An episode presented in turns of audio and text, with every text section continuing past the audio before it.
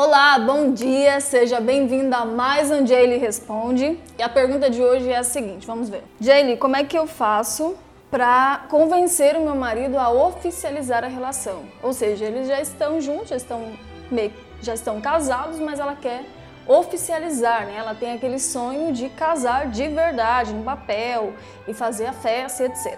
Então vamos lá, algumas coisas importantes sobre isso. Bem, apesar de toda a modernidade, né?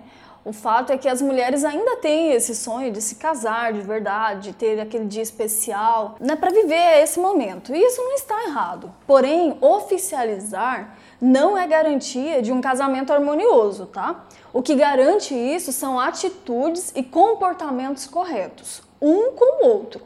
Mas eu acho importante sim oficializar porque fica algo mais sério, mais certo judicialmente também, e você vai poder viver aquela experiência, né, que é fazer o seu casamento, que é um dos momentos mais importantes da vida de uma mulher. O fato é que eu recebo às vezes por e-mail é, algumas mulheres querendo dicas de como convencer o marido a oficializar a união mas ao mesmo tempo ela escreve um textão onde ela está triste, está magoada, ela não está feliz com isso, com aquilo, ela está em dúvida, não estão bem e eu realmente não entendo como uma pessoa pode querer se casar, oficializar, se as coisas não estão bem entre o casal. Não tem sentido na realidade. E é o que eu digo para você que mandou a pergunta, tá? Então analisa se realmente você está bem com seu parceiro para dar esse passo maior.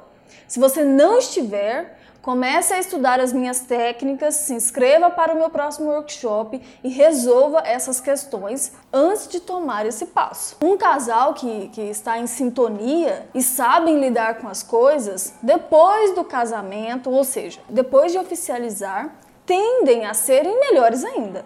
Mas o casal que está mal das pernas tende a piorar depois da cerimônia. Porque não é o casamento em si, entenda isso, tá? Não é a festa, mas é a convivência do casal que conta. Mas o primeiro passo, então, para resolver isso é seja uma ótima parceira. Você que tem que estar bem com ele, ele com você. Porque nenhum homem vai querer se casar com uma mulher que ele perceba que traz mais incomodação para ele do que necessariamente vantagens. E claro, eu digo aqui de uma forma positiva, onde você você esteja bem também. Então nenhum homem vai querer casar com uma mulher que ele vê que ele não tá bem com ela, entendeu? Onde vocês brigam mais do que qualquer outra coisa. E essa regra vale para você também. Se você perceber que não está bem com essa pessoa, por que você vai querer oficializar? Agora, se você está relativamente bem com ele, sabe lidar com os comportamentos dele, tem aprendido muito, o segundo passo que é bem importante é começar a trabalhar a entrada do seu marido, ou seja, a visão, a audição com questões que envolvam ele a querer oficializar. O certo é começar uns dois ou um ano antes a trabalhar a mente do seu marido, de forma espontânea, né? Você começa a falar sobre assuntos que envolvam isso, a perguntar como ele pensa em tudo. Então você começa a compartilhar com ele algumas ideias. Começa a dizer que você vai pegar o nome dele. Então, volta e meia, você vai começar a falar nesse assunto, de forma bem natural. Comece a envolver outras pessoas em tudo isso, né? nas conversas com os amigos, etc. Comece a pesquisar mais sobre isso, porque essas pessoas vão te ajudar na pressão mais tarde. Terceiro passo, a decisão. Com um ano antes, o ideal, né, que é um ano antes que você vai organizar tudo, você vai sentar com ele para fazer suas metas normais e simplesmente você diz: olha, esse ano nós vamos nos casar. Vamos oficializar nossa relação. Se não oficializarmos, eu não vou mais continuar. E diz: sei que estamos muito bem juntos, já somos casados de certa forma, porém para mim é importante fazer tudo certo. Então estou sendo sincera com você. Então, você coloca nas nossas metas ou nada feito. Possivelmente ele vai colocar, tá? E aí depois que vocês colocam aí na meta, nas metas de vocês, né? Vocês pegam firme mesmo, trabalham bastante para fazer tudo conforme vocês querem. Né? Apesar de ser simples, dependendo aí que você quer, gasta dinheiro sim. Então, quarto passo: envolva seu parceiro nas decisões. O que ele quer comer, como ele imagina tudo, e aí vocês irão entrando em acordos, porque muitas mulheres querem fazer tudo sozinhas. E isso já faz começar aí alguns atritos. E apesar de que normalmente as mulheres sejam mais envolvidas nesse assunto, os homens também querem viver isso, afinal é o casamento deles. Agora, você que escreveu a pergunta para mim, quer fazer algo mais intimista ainda, só no cartório? Ótimo, ficará ainda mais em conta para você. Quarto passo: aproveite esse momento para você e seu marido, porque é o amor de vocês que está sendo celebrado. Então, muitas mulheres e homens também não fazem o evento conforme eles querem para ficar agradando fulano e ciclano. Então, tem noivas que querem casar na praia ou no campo e fazem tudo diferente para agradar terceiras pessoas. É preferível fazer uma cerimônia para 50 pessoas do jeito que você consegue pagar e no local que você quer do que pegar dinheiro de outras pessoas, do tipo pais, sogros, e você ficar infeliz em um dia que é para você estar feliz. Então, recapitulando, o primeiro passo é verificar se você está bem com a pessoa, se vocês estão em sintonia, se vocês estão bacana mesmo. Jamais queira oficializar um relacionamento onde você está infeliz. Lembre-se da lei das proporções. Se já está bom, ficará melhor, mas se está ruim, tende a piorar. Pelo simples fato de você não estar sabendo agir na relação ou não sabendo lidar com tudo isso. Segundo passo, trabalhe a mente aí do seu parceiro de forma descontraída e sem pressão.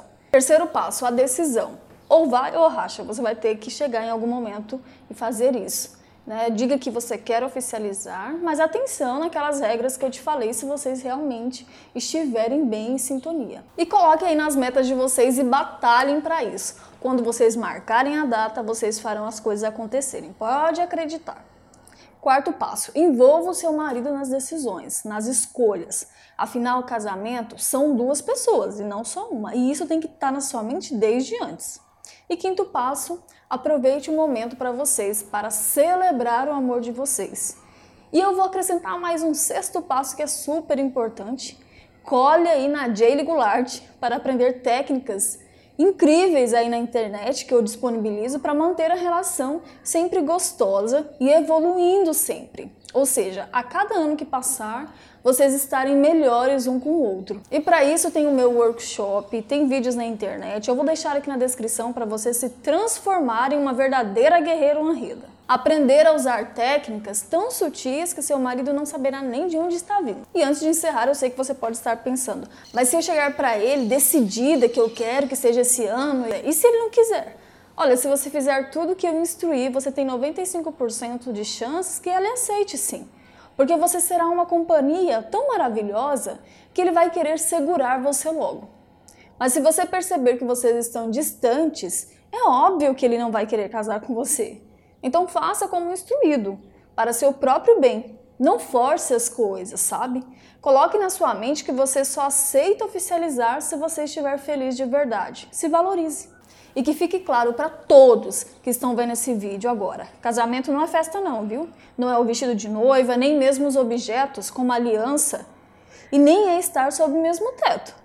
Casamento é parceria, é respeito, é ter entendimento ao lidar com situações com uma outra pessoa, é entender que você não mora mais sozinha. É amizade, é ter intimidade, conexão. Isso é casamento. Ter uma festa sem ter isso não adianta nada. Então é isso. É o meu recado para você que fez essa pergunta. Já aproveite, se inscreva no canal, ative o sininho das notificações, indique esse canal. Vamos propagar porque precisamos fazer mais casamentos felizes, fazer casamentos darem certo de verdade.